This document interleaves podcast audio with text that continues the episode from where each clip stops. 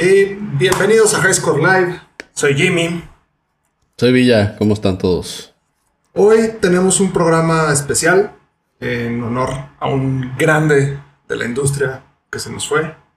Entonces, pues vamos una vez con el intro y ahorita continuamos.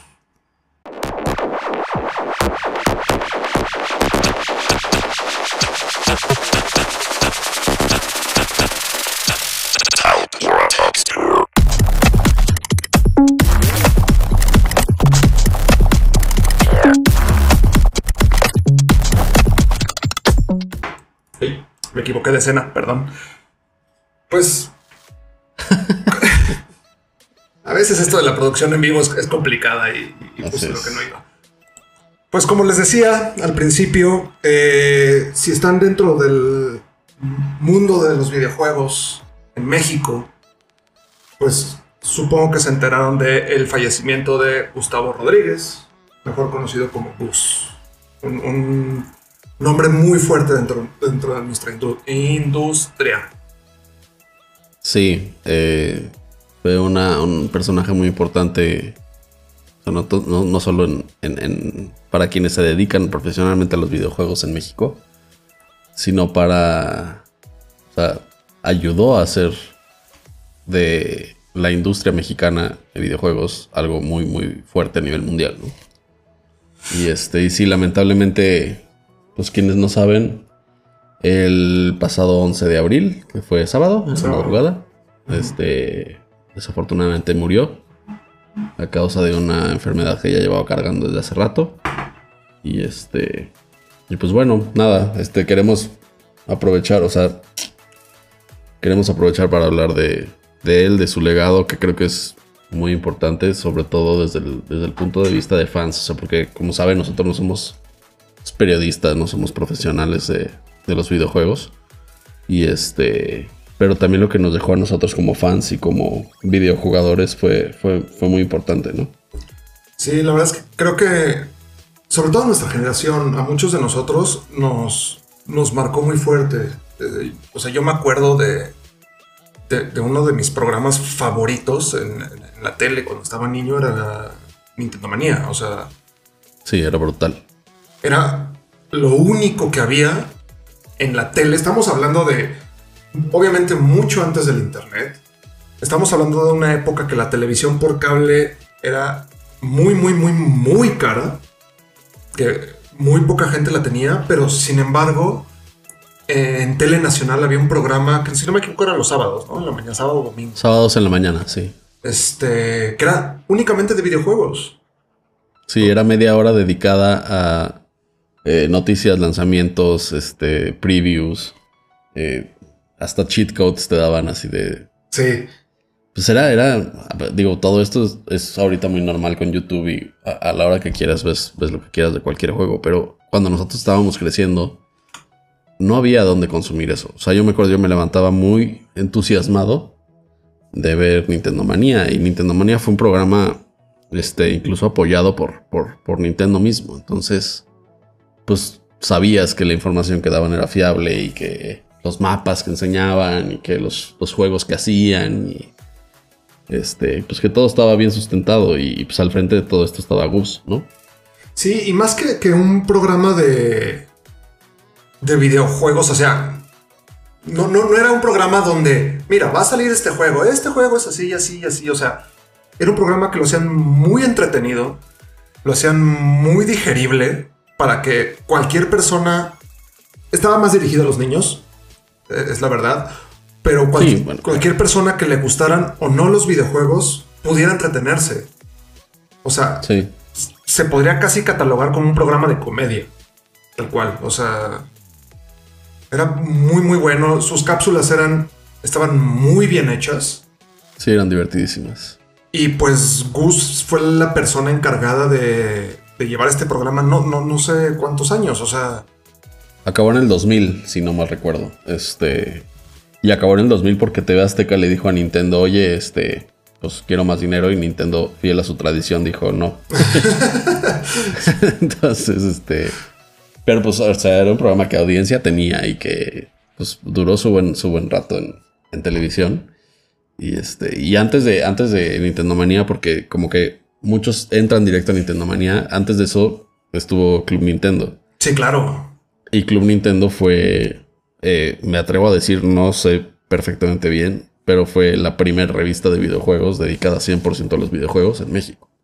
Sí, o sea. Este, no sé si había algo de Sega, no sé si había algo de Atari, pero bueno, este, junto, junto con Pepe Sierra, eh, Gus Rodríguez fue el, pues el creador de la revista y el, pues estuvo ahí desde el, desde el día uno y hasta el final de la, de la revista, ¿no? Que luego le hicieron blog y demás, pero pues ya no fue lo mismo. Sí, pero, o sea, Club Nintendo inició en 1991. O sea, estamos hablando de hace, no sé, sumar. 30 años. Ah. 29. O sea, y estuvo, se estuvo publicando mensualmente hasta febrero del 2019. O sea, estuvo 20, este, 30 años. Sí. O sea, Sí, sí. 30 años publicándose. No, a ver, otra vez. 20 años, perdón. Mucho tiempo. Estuvo mucho tiempo publicándose, ese es el punto. perdón, no sé sumar a veces. Y este. Sí, no, y realmente fue de las revistas que aguantaron hasta los porque ya en el 2009 ya estábamos bien entrados en No, blogs y demás. 2019. Ah, 2019. Entonces, ¿ves como yo sí estaba bien? Me hiciste dudar Sí. de mí mismo. Sí, son 30 años. No, pues dudé de mí mismo, fíjate. Sí, se produjo más de 200 este, números diferentes. Salía mensualmente. Sí. Entonces, y estamos hablando de que se seguía imprimiendo hasta el 2019. Y si fue era- una revista muy padre porque.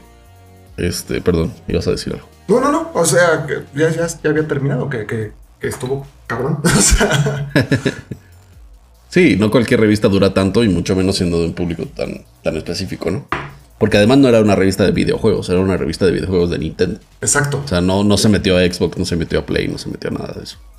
Eh, pero yo iba a decir que, que era una revista muy padre porque tenía como mucha artesanía detrás de ella. Sí. O sea, pues al principio no había este, capturas de pantalla y cosas así como súper elaboradas. Pero en la revista te daba pues mapas de algunos juegos de Mario 3, por ejemplo, de Mario 2 o de, no sé, Zelda. Y este. Y eran mapas dibujados a mano. O sea, eran como, como mosaicos, Sí. mosaicos pegados de mapas dibujados a mano, dibujados perfectamente bien. Y este. Y te, y te decía cuál era el camino que tenías que seguir para pasar el nivel. Y te decía este como cosas escondidas. O te decía como trucos. Pero eso a mí me parecía. O sea, ¿cuánta gente se debe. Digo, cuánto tiempo se ha tardado el, el director de arte o lo que sea que fuera en esa, en esa, en ese momento? Hacerlo. Para dibujar, este, colorear, hacer hasta las nubecitas y los. Sí, ya le- sabes, era como muy artesanal, o le- sea, le echaban muchísimas ganas. tenía, tenía también una parte que a mí me gustaba mucho. Yo, yo durante toda la infancia coleccioné este Club Nintendos durante, no sé, cinco años tal vez. Y este tenía todos los, todos los ejemplares. Y todos, bueno, casi todos, tenían como el, el símbolo del Club Nintendo era un rombo. Todos tenían un rombito escondido en el arte Sí. de, la, de la portada. Entonces era como un jueguito adicional de tener que estar encontrando el, el rombito. Estaba padre. Y también, si no mal recuerdo, bueno, de las, de las revistas que yo, que yo compraba, que principalmente solía comprar revistas de videojuegos, fue de las primeras, si no es que la primera, en, en empezar con este arte en el dorso de la revista, Ah, que al juntarlas todas, se- se- o sea, tenías como una imagen, Como un mosaico. como un mosaico súper chido, ¿no? Sí. Como un mosaico de 12 tiras, que era una por cada día del mes. Digo, por cada, Mes, cada mes del, del año. año. Y este, y formaban una imagen con el juego, pues como más bandera de ese año. Sí, sí estaba padre, sí. Y también algo que, que yo recuerdo mucho de, de la revista que, que era como de las partes que más me gustaba era esta onda de que podías mandar tus preguntas. Si estabas atorado en algún juego, si tenías alguna duda sobre la historia de algún juego, o cuándo iba a salir, o sea, si tenías cualquier duda del mundo de los, de los videojuegos, específicamente de Nintendo, podías literalmente escribir una carta, no, no mandabas un mail, Sí. no mandabas un WhatsApp, escribías una carta, la mandabas a la dirección que te ponían ahí, no me acuerdo, de editorial, o sea, creo que era Televisa, no sé, da igual. Y contestaban las mejores preguntas. Sí, tenía una parte editorial. Ajá. Con preguntas de, de la gente. Y la Y verdad la es- contestaba Gus y la contestaba. Creo que Pepe. Ajá. O no me acuerdo si Gus y Axi o algo así. Axi era uno de los que te te echaban todos los cheat codes ahí. Pero pues estaba bien padre, ¿no? Que antes de tener toda esta comunidad, todas estas redes sociales, pues ellos empezaban a crear una comunidad como más análoga, por así decirlo. Sí, sí, claro. Y, y la verdad es que de repente sí encontrabas preguntas que tú mismo te habías hecho. O sea, era como un Yahoo Answers, pero arcaico. Y específicamente de videojuegos. Sí, exacto. Aquí Malcolm nos está diciendo, ahí sí te contestaban, no como Bisbirige que nunca me mandó mi credencial de reportero. A, a- a mí tampoco me llegó nunca, la verdad. Pero, por Creo ejemplo, que, creo que hubo un tiempo donde te mandaban como una membresía. de- sí, es justo lo que iba. Podías, podías tener como tu membresía de Club Nintendo y no me acuerdo qué, Sí. qué tenías. O sea, sí, me acuerdo que tenías como algunas, este, como beneficios, pero no recuerdo cuáles eran. Sí, yo tampoco me acuerdo. Y de hecho, ahorita... No, mi papá, mi papá siempre, o bueno, o me llevaba o me la Ajá. traía de, no sé, algún Sanborns o algún puesto. Sí, es que era, era la revista por excelencia de, Sí. de videojuegos. Y ahorita que estaba hablando de las preguntas, justo me acordé que cuando estábamos en secundaria, un, compañero de la secundaria, que de hecho hace rato nos estaba viendo, no sé si sigas aquí, Gabriel, Gabé, eh, escribió la revista diciendo que le parecía muy curioso que en el Pokémon Blue y Pokémon Red el personaje original tenía otro nombre. No me acuerdo cuál era, creo que era Gary, literal. No, no era Gary, era. eh, X, no me acuerdo, no soy muy fan de Pokémon. Y tu enemigo principal se llamaba Ash, lo cual en la serie era completamente al revés. Era al revés, ajá, claro. Y fue como de las primeras veces que yo vi publicada la pregunta de alguien que conocí. Fue así como, no manches, publicaron tu pregunta, qué chido. O sea, sí. es una emoción bien saliste en la tele, ¿verdad? Ajá, Sí. es el equivalente al saliste en la tele. Y, ay, no manches, Gus te contestó tu pregunta. No me acuerdo qué le contestaron. Ajá. Pero fue así como, no mames, o sea, qué chingón que, que podías tener es- esa oportunidad, ¿no? Es como si yo ahorita le escribiera una carta a Hideo Kojima y me la contestara. Mm, No creo Digo, que pase. guardando proporciones, pero sí. O sea, pues cuando, cuando estás chavito y es como tu, tu único acceso al, al- al mundo de los videojuegos, Sí, eso sí. o sea, pues igual y sí sabías quién era Shigeru Miyamoto, ¿no? Pero pues no sabías cómo, cómo escribirle o cómo, cómo hacer algo. Y Sí. otra sección de la revista que estaba bien divertida también eran los dibujos, los dibu- el, el fan art que mandaba la gente. Ah, el fan art, Era claro, tenía fan art. Porque la verdad es que lo hacían muy bien. Y tu dibujo podría haber estado horrible porque no tienes nada de habilidad para dibujar. Pero como que si veían que le echaste ganas y que neta lo intentaste, te lo pon- te- te ponían en la revista. Sí, Entonces veías de todo. Y sí veías gente que hacía cosas muy, muy, muy chingonas. sí, muy chidas. Porque pues talento hay. Nada más que uno no lo tiene. Lo tiene para otras cosas, pues. Sí, bueno, para dibujar pues. Sí, eso del Sí. dibujo y yo no somos muy amigos. No, y, y- y Club Nintendo la verdad es que creo que fue realmente para... Y, y estuve viendo ese día y los días este, posteriores. Eh, yo nunca lo conocí, pero mucha gente que se acabó dedicando a los videojuegos hablaban... O sea, yo quiero que cuando me toque irme, la gente hable así de bien de mí, ¿no? O sea, la verdad es que puro comentario positivo, puro comentario bueno, que qué Sí. qué persona tan enorme era y que, o sea, no sé, además de ser un innovador y ser un pionero y ser una persona tan importante para la industria de nuestro país, eh, pues como tú lo dijiste, fue, fue, fue también un comediante porque también fue guionista de, de... Trabajó mucho tiempo con Derbez y en varias películas y demás. Exacto. Eh, además de ser una persona exitosa, pues mantenía siempre un- una actitud como de, pues down to earth, ¿no? O sea, siempre fue uno de nosotros. Sí. ¿sabes? Sí, la- eso estaba chido. yo, yo pues, tampoco tuve, tuve la oportunidad de conocerlo. Eh, justamente me pasó lo mismo que a ti, ¿no? Viendo, viendo en mis redes eh, mucha gente que está dentro de la industria, que tuvo la oportunidad de trabajar con él, pues hablando maravillas. Y yo justo me acordé que eh, el primer Electronic Game Show que fue como la primer gran expo de videojuegos que hicieron en México, estaba Gus Rodríguez tomándose fotos con la gente, pero en una actitud completamente abierta, sin, sin alzarse, sin decir yo soy acá súper el caca grande de, de los videojuegos en México. No, Porque además me parece que él estaba como, digo, como parte del comité organizador del, del evento, Sí, sí, sí, sí. según recuerdo. Sí. Y estaba ahí entre la gente caminando, llegaba, se, se tomaba una foto con él. Obviamente, en cuanto alguien descubría, lo veía, pues se armaba un, un montón de gente a su alrededor y pues no, no, no había forma como de, de acercarte, porque también les estoy hablando antes de que estuviera, de que existieran smartphones y todas estas cosas bonitas y bellas, tenías que llevar tu cámara.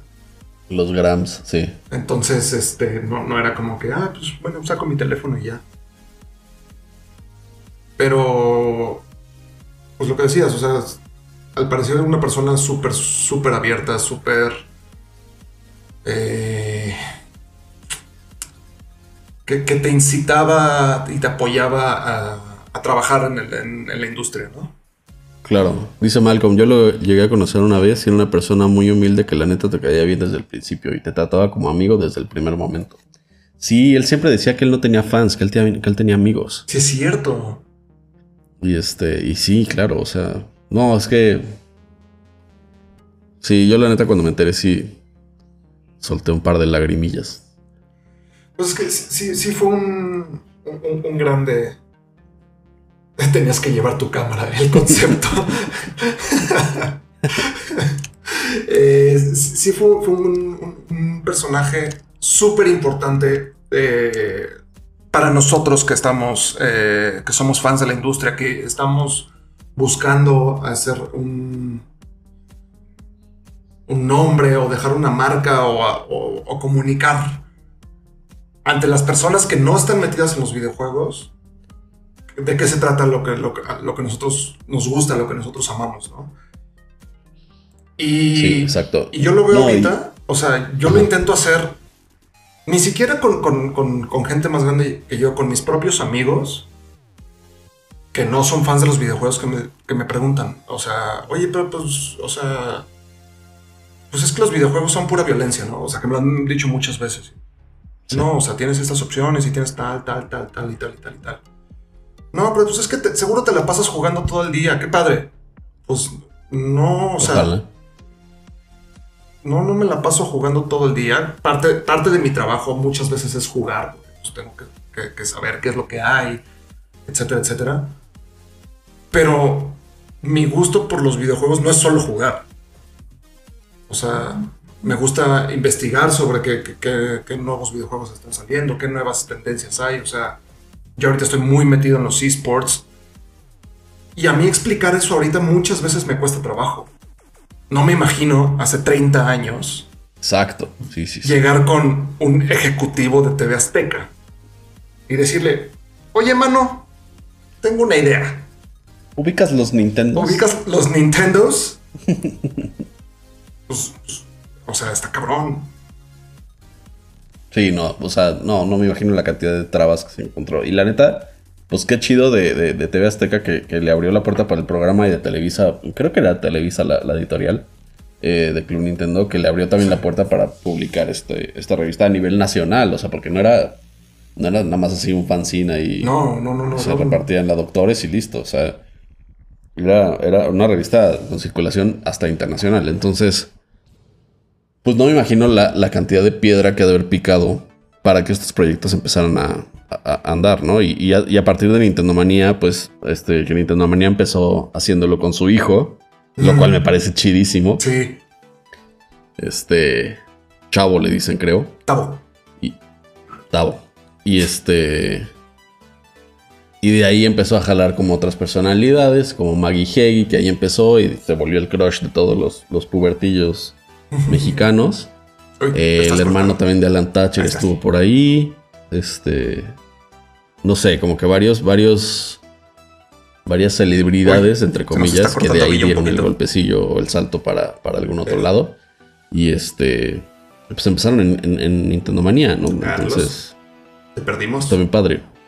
O sea, porque como tú dices, él armaba comunidad. Entonces, cuando murió, pues también todas estas personas, o sea, Maggie Heggie y así, No, este, de Carlos, por siempre. Nintendo maníacos y ya sabes, así como que estamos en contact y demás. Porque así, así se despedía del programa. Y este, no sé, está, estuvo, estuvo muy chido. Y como fan también, o sea, te daba, te daba la idea o la impresión de que los videojuegos podrían ser algo más en serio, algo de lo que no tenías que estar tan, como tan eh, re- renuente a hablar, ¿no? Sí, claro. Este, que no era una cosa de tetos y que no era una cosa de ñoños. Digo que igual y sí, pues, pero que, que al menos tenías una comunidad que te, que te, con la que podías ahí platicar y convivir y Y es que creo que, que fue de los primeros en. Ahorita lo que dices, ¿no? Que, que igual y sí es una cosa de tetos y sí es una cosa de ñoños. Y fue de los primeros en.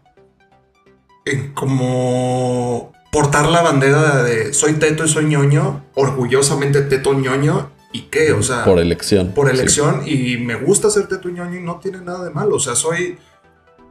Soy la persona que quiero ser, soy un- una persona funcional y, y una persona activa en la sociedad. No, no, no es esta imagen de el gordo encerrado en el sótano que nunca sale de su casa y nunca ve a nadie. al contrario, o sea, quiero, quiero cambiar esa imagen porque no, no por ser teto ñoño soy así. Sí, de hecho, él, él se burlaba de la imagen. O sea, él fue el creador del personaje de Armando Hoyos. Sí, te cortaste. Este, ay, este fue el. ¿Ya me oigo bien? Ya. Ok. Que fue el creador del personaje este Armando Hoyos de, de Derbez. Sí, claro. de los lentesotes y el- yo creo que es de los más famosos de Derbez. Él fue el que lo creó. Y él era el guionista de esos, de esos chistes. Entonces, pues a la vez de saberse este, un, un, un geek, un teto, un lentesudo, de lente grande, ya sabes. Este, pues tenía humor al respecto de eso. O sea, como que decía, no, no está, o sea, no tiene nada de malo y estoy cagado y soy exitoso y pues tengo, tengo un negocio que es una revista, tengo un programa, tengo otra chamba de guionista, o sea, como que lo que le chambió ese güey está cabrón. Sí, o sea, le, le talacheó muchísimo. Y ahorita, no sé por qué justo en este momento me acordé que eh, dentro de, las, regresando un poquito a la revista, dentro de las cosas que, que tenía la revista es que aparte de, de mandar tus preguntas, como que podías mandar tus tips que, o cosas que habías descubierto.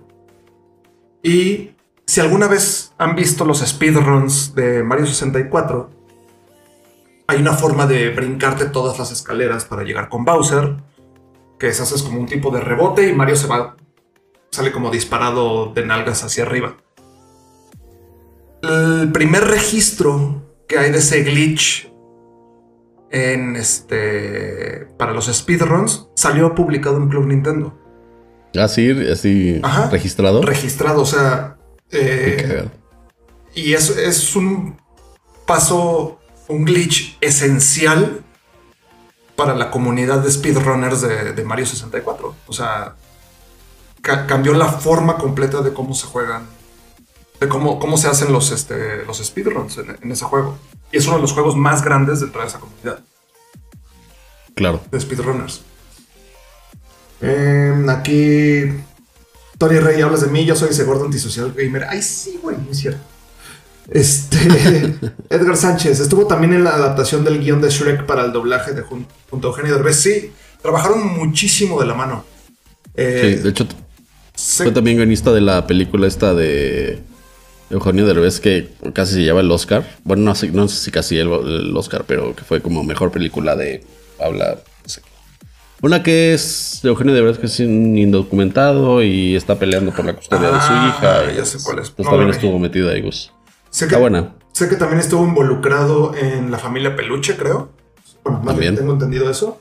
Que pues, Sí. digo, a mí no me gusta, pero no puedes, No, no pero puedes negar es, que es, es un una éxito. propiedad o sea, grande, claro. Es un éxito, o sea, lo siguen pasando en la tele y a mi, mi hermano es súper fan y se ataca de la risa de verlo una y otra y otra y otra vez. Qué cagado. Y, o sea, No se aceptan devoluciones. Sí, esa es la película que digo. ah. Eh, Gracias, Malcolm. Ahora sí estás aquí, Malcolm, ¿ves? ¿Ves? También hizo trabajos de doblaje en eh, Ralph el, Demol- el Demo- el Demoledor, en Shrek 2, en Los Cazafantasmas, en Pixels, bueno, Pixels, qué película tan mala, por cierto, Tan mala. malísima, y Una Noche en el Museo 2, estas fueron como de las más grandes que, que hizo su- este, este trabajo de doblaje. Y mucha gente como que se quedó con esta idea de que, bueno, pues terminó te- Nintendo Manía, terminó Club Nintendo y pues ya, o sea, como que desapareció de la industria. Y no es cierto, o sea, sé que estuvo haciendo podcasts, sé que estuvo haciendo este, mucho trabajo en web, o sea, Sí, hasta, blogs. hasta hace. No, no estoy seguro de esto. Este, no me arroben. Eh, pero creo que fue de los, de los que impulsó el canal este de Beat Me de Ajá. Televisa.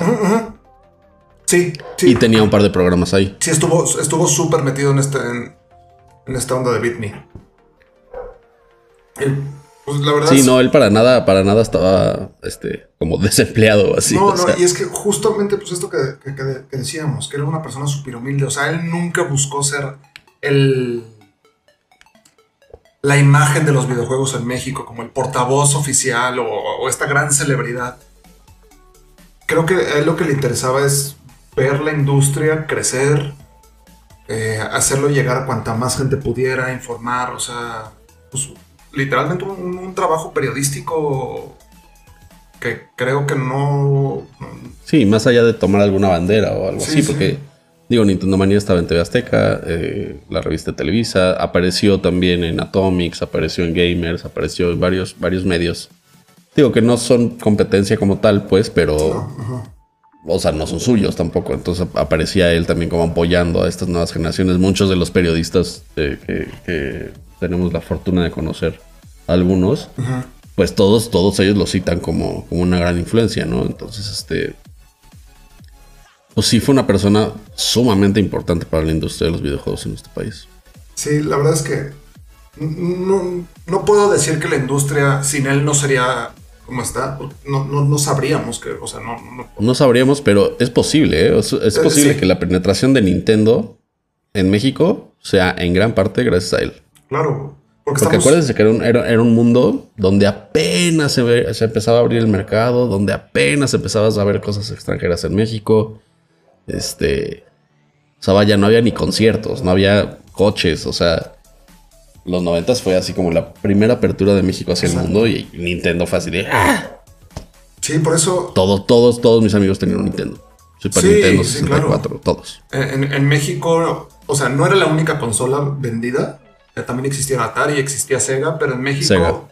eh, no, no, no, no me acuerdo muy bien del número, pero Nintendo tenía cerca del 85% del mercado de los juegos. Sí, y probablemente incluyendo eh, PCs. Sí, sí, claro, claro. O sea, estamos hablando de, de, de un momento donde la industria de los videojuegos estaba no estaba naciendo, estaba renaciendo después de, de- de la De caída. la debacle de Atari. Ajá, de la caída de Atari y, y, y T. Eh, y pues la verdad es que tú crees que para Nintendo, quita tu Nintendo Japón, Nintendo of America, Nintendo of America. ¿le- sí. ¿les importaba entrar a México o, o lo veían como una potencia? Pues no, pero justo Gus con su revista Exacto. eh, fue como el brazo, bueno, no fue el brazo, pues, pero se apoyó o consiguió el visto bueno, o no sé cómo decirlo, de Nintendo Power, que era la revista, gran revista de Nintendo of America en, en Estados Que Unidos, todavía existe. que todavía existe. Y este, y Nintendo of America dijo, órale, tú eres mi, mi compadrito. Y por ahí oí una historia de que cuando, no, no, te no sé si te acuerdas de esta, de esta portada, cuando sale Mario en un, creo que en un paracaídas o algo así, Ajá, sí, aterrizando cerca del, del ángel de la independencia. sí, sí, sí. Y este, y le dijo, no, no, no, no puedes poner cosas políticas o no sé qué. Eh, Lo vi en una, en una anécdota de, creo que de Level Up o no sé qué. Este, yo no sabía que había tenido broncas políticas, pero fue Nintendo, digo, fue Nintendo Power el que, el que le dijo, se agarró el teléfono. Aguanta, aguanta. no puedes poner a Mario en cosas políticas, en cosas nacionales y lavar los patrios y demás. Entonces, pues Nintendo of America, vía Nintendo Power, sabía de él. Y tan es así que cuando murió fue eh, el, el- la voz eh, de Mario, que no me acuerdo su nombre, eh, pues puso un post de que se fue un gran amigo y no sé qué. O sea, si era un, si era un güey que estaba bien metido. Sí, o sea, yo, yo me acuerdo de haber visto entrevistas de él con, con Shigeru Miyamoto. O sea, no, no, no, no, no cualquier persona del- de la industria hace 20 años, 25 años, podía llegar a, a ese punto. Sí, no, imagínate llegar así con tu credencial. Hola, Así, soy periodista de México. buenas. ¿De dónde? Pero Sí, la verdad es que la gente que, que está más metida en el medio creo que puede tener mil, miles y miles de historias de él. Sí. Nosotros somos, somos fans. La verdad, no, no nos consideramos, como dice Villa, no somos profesionales, no somos periodistas. Porque respetamos mucho el trabajo que ellos hacen, como para nosotros colgarnos ese, sí, colgarnos ahí la medallita. esa medallita, exacto. Nos encanta la industria, nos encanta estar ahí metidos y como, como nos decía Malcolm ahorita en los, en los comentarios, ¿no? Creo que mucho de este, de este amor por la industria se lo, se lo debemos a, a cómo te lo comunicaba él, ¿no? Porque no, no, solo, no solo te decía, ah, mira, está esto o existe esto. Tenía una forma tan natural de hacerlo y de invitarte a, a conocer que, pues, te, te, te llamaba. Sí, no, él, no solo él, te digo, la, la, la, la gente que logró Bueno, reclutar sí, la, claro. gente- la, la comunidad que él empezó a armar. Este, pues fue toda una escuela. La verdad es que yo, eh, pocas personas, dentro o fuera de la industria, eh, considero yo que tienen un legado tan importante, al menos para nuestro país. Sí, en, en México, la verdad es que a mí no se me ocurre ninguna otra persona. O sea, sí, sí hay gente grande, sí, hay- sí hay nombres, nombres grandes, sí hay nombres importantes, fuertes, pero así que digas, alguien que se le compare, híjole. También por la gran diferencia que pues Gus les llevaba 20 años de ventaja, 15 años, o sea, Sí, sí, Gus murió a los 60, o sea, a mí me llevaba 25 años. casi 30. Ujú. Y, por ejemplo, este, hablando de, de- de otras revistas que, que marcaron como el- puntos importantes en México, ¿no? Atomics. Atomics fue, fue una revista súper, súper, súper importante. Creo que exi- eh, sigue existiendo el sitio web. Sí, sí existe. Es de los, de los importantes. O sea, está Atomics y está Level Up, según yo, como los únicos dos grandes que siguen haciendo periodismo de, de verdad. Y yo poniendo Atomics muy por encima de Level Up en cuanto a importancia. por Sí. decir- no, o sea, no, no que sea mejor, no que... No, ¿Que en cuanto valga a- más? Sí, llevan mucho tiempo. Este, Sí, ellos empezaron como revista. Sí, sí. Eh, no creo que se le acerquen a- al, al trabajo que, que- que logró hacer Gus con, con Club Nintendo, la verdad. Sí, no, yo tampoco creo. Digo, en números, quién sabe, pero en, pero en influencia, impacto, para nada. Ajá. Sí, no. Eh, Juan Dorantes, ¿saben de qué motivo? Supongo que era. es ¿De qué motivo murió el buen Gus? Eh, Sí, murió, ya puso. Eh, sí, lo dijeron hace hora, tres ¿no? horas, su familia, o cuatro horas. Eh, cáncer de pulmón, tenía cáncer de pulmón y pues lo consumió. Hubo muchos rumores de que era por coronavirus y así. Le hagan caso a los Sí. chismes. La verdad, Así es. mejor. Mejor espérense a, a tener este, información más fidedigna. Sí.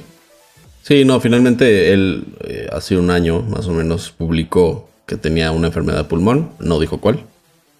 Y hasta ahorita, hace unas horas, dijo su familia que fue eso. Pues la verdad es que lo sentimos mucho por la familia Rodríguez. Eh, Sí, O sea, si para nosotros como personas que no, que no lo conocimos en persona tal cual, o sea, nunca, nunca tuvimos la oportunidad de, de, sentarnos a platicar con él, es difícil, pues supongo que para la gente cercana a él debe ser mucho más difícil. sí, sobre todo tanta gente que lo considero amigo, que lo considero mentor, que lo considero este, una persona cercana a ellos. Este, pues sí debe ser un momento difícil. Siempre es un momento difícil cuando alguien cercano se va. Y este, y más por una enfermedad tan fea. Este, sí, Desde nuestra pequeña trinchera les mandamos un abrazo. Poca gente, tal vez, eh, lo verá, pero si alguien de ve. nuestros viewers lo ve y lo conocía, les mandamos un fuerte abrazo. Sí, la verdad es que no, no, no es fácil, pero pues qué chingón, ¿no? Que, que- que haya, que haya dejado tanto, que, lo que tú decías, ¿no? Que, que en- envidiable debería de ser que cuando te vayas hablen así de ti, ¿no? O sea, gente que te conoce, gente que no te conoce, o sea... deja- Sí, ver el impacto que tuviste en la, en la- en la carrera y en la vida de tanta gente. Y sobre todo en un medio que ahorita, hoy en día, pues sí, es un medio gigantesco, pero híjole, yo, yo me acuerdo de haber tenido discusiones y peleas eternas con mis papás de, es que ya tienes 20 años, ¿por qué sigues jugando videojuegos? Son para niños. Es que estás perdiendo el Sí. tiempo. Dedicar tu vida a un, a un medio que fue sa- tan satanizado, que sigue siendo tan satanizado que que tenía, pues la verdad es que por mucho tiempo tuvo todas las de perder. Sí, estuvo a casi a, nada de perder. Exacto, o sea, tuvo, los videojuegos han tenido varias crisis, la más fuerte eh, fue la, la caída de Atari en 1983, pero no ha sido la única. Han tenido momentos bien, bien difíciles. Sí, imagínate la conversación que tuvo con su familia. Él, no, me- no sé cuántos años tenía, pues como 30 años, Ajá. Este, cuando empezó a dedicarse a esto. Y imagínate la conversación que tuvo con su, no sé si ya estaba casado, o si estaba con sus papás, o si lo que sea, o con sus amigos, o lo que sea. Pues me voy a dedicar a esto. Han de visto así de. ¿Por? Sí. Cosas de niños, ¿no? Cosas de niños, tú no eres programador, tú no eres, ya sabes, así como. Sí. Eh, Seguro lo tiraron de loco. Segurísimo. Y seguro tuvo 28 millones de nos antes del sí, ¿sabes? Claro. Pero pues creo que tuvo una motivación que, que poca gente puede decir que ha tenido y que porque lo logró. O sea, Sí. lo- logró, logró su, su cometido. O sea, ya, Y ese es el ejemplo perfecto de seguir tu pasión, ¿no? sí, o sea, Como decías. ya, ya me imagino nosotros que el día de mañana, quita tu Nintendo, ya, o sea, un- una empresa medianita de videojuegos se acerca a nosotros, ¿no? A, querer trabajar con nosotros, o sea, estaría increíble. Ahora que, que sea, en ese momento era la empresa más grande de videojuegos a nivel mundial, te diga, órale, vas. Y, no- y tienes nuestro apoyo y Puedes usar nuestro nombre tienes nuestra, bendición, literal. Sí, sí, literal. Pues está está súper chido. No, no, la verdad es que no me puedo imaginar cómo fue el camino para llegar ahí. Como tú dices, tuvo, seguramente tuvo miles y miles de nos. Pero pues también, no solo fue que se dedicó y que estuvo chingui, chingui, chingui, que estuvo tocando miles de puertas y que fue con todo el mundo, sino que su trabajo hablaba por él. O sea, no, Sí. no simplemente porque, porque te digan, ah, es que si le echas ganas lo vas a lograr. No es nada más echarle ganas de, de estar tocando puertas. O sea, tienes que, que tener un producto de calidad y pues lo tuvo. Sí. Es justo lo que iba a decir, que, que nunca fue nada, o sea, ni el programa de tele ni la revista, que fueron como los dos productos más, más famosos donde él estuvo metido. Eh, ninguno de los dos estuvo hecho a medias, ¿sabes? O sea, los dos tenían un gran esfuerzo detrás, probablemente tenían muy poco presupuesto para hacer todo eso que querían hacer. Y este. Y sin embargo salían con un producto de, de- de bastante alta calidad para, para los tiempos. Este. O sea, no era un blogcillo ahí, un vlog con B chica. De, eh, así un talking head, que es nada más la, la cámara, la cara y él hablando y listo. O sea, era. Tenía set, tenía actividades, tenía. eh, no sé. Él sí era un verdadero influencer antes de la época de los influencers. literal. Exacto, sí, sí, sí. Pero porque le chingaba, o sea, sí, sí, te- este, le trabajaba durísimo. De hecho, me acuerdo que, no sé si fue desde siempre, pero me acuerdo que hubo un tiempo que el set de Nintendo Manía era un escenario de, de Mario. Sí, era como el nivel 2 de Mario. Ajá. Estaba súper Sí, chido. con los piles, o sea, bueno, las, las tuberías, los bloquecitos, las nubecitas, la, la típica nubecita de Mario. Y tenía como actividades con niños, ¿no? O sea, como que había una audiencia. Sí, había audiencia, y eh. metía a dos niños como a competir el, el, el- Ajá. el course, Sí, ¿sabes? era un programa grabado con, con público. O sea, no era un programa de concursos, pero de repente tenía como, como esos tipos de, de invitadillos. Ay, qué chido, estaba bien chido. Sí, la verdad es que No, y hablar, además hablar de Gus, pues a nosotros nos, nos trae memorias, ¿no? O sea, de cuando éramos chiquitos, de lo que significaban los videojuegos, de cuando veías a alguien en la escuela leyendo la, la Club Nintendo. sí, Ya sabes, la que, la que todavía no te comprabas, así, de, ay, ¿qué, qué juegos vienen? O, o- o, ya sabes. sí, o sea, A era... gente que igual y nunca hubieras hablado con ellos, así de, ah, no mames, tú también eres este. Este, juegas Ah, Nintendo. ¿también te gusta? a jugar un día. Sí, Y aparte, sí, la verdad es que chido. acá era esperarte un mes para tener otra vez nuevas noticias. Bueno, hablando de la revista, ¿no? Como que Sí, te esperabas un mes para poder enterarte qué estaba pasando en el mundo de los videojuegos. La verdad es que ahorita, pues abres cualquier página, blog de, de videojuegos y tienes noticias diarias. sí, al instante, o sea, era otro tiempo. Muchísimas noticias. Entonces, imagínate, por ejemplo, ¿no? O sea, ayer que se anunció que se está trabajando en el remake de Resident Evil 4. Tienes que esperarte mes con mes para, para empezarte a enterar de estas cosas. Igual y lo veías en Nintendo Manía. Pero de lo que yo recuerdo, Nintendo Manía era un poco más, más casual, por así decirlo, más lúdico. Sí. Tenía su parte lúdica y tenía su parte de reportero serio. sí, sí, tenía sus los- cápsulas. Los, los, los, los capítulos de E3 Ah, eran o buenísimos. los ejemplares de E3. Ajá. O sea, ahí te enterabas, o sea, el Ultra, ya sabes, Sí, de que fueras, este, el 64. Nintendo 64. El Project Ultra, wow, no, no. O sea, era increíble. Y aparte, era, era un, Cuando tenías nada más el SNES ahí. era un momento donde decías, wow, ir al E3 debe ser lo máximo en la vida. Lo máximo. Sueño con ir. O sea, sí, qué padre ir al E3. Yo nunca he ido, la verdad. No, yo tampoco. Conozco mucha gente que ha ido. Ujú. Y, pero como que siento que pues e- e- esa ilusión de, de- de conocer la industria de los videojuegos salió de ahí, ¿no? Porque ya no Sí, solo era más. conocer y jugar, o sea, ya no solo era ver qué, qué juego va a salir y quiero jugar al nuevo Mario, Sí. quiero jugar al nuevo Zelda, o quiero jugar Kirby, sino, ok, o sea, hay más cosas dentro de los videojuegos. Sí. Yo me acuerdo que durante algún rato hubo una pauta pagada, una página de la revista, eh, de una escuela en Vancouver que se llamaba DigiPen. No tengo ni idea si la escuela sigue existiendo, pero era de las primeras escuelas que yo este, sabía que tenían carrera como de diseño de videojuegos, de, de diseño Sí. de personajes, de efectos especiales y demás. Y gracias a un ad de, Ninten- de Club Nintendo, yo durante mucho tiempo quise ser este VFX artist, ¿sabes? Por, por, por una revista de Gus.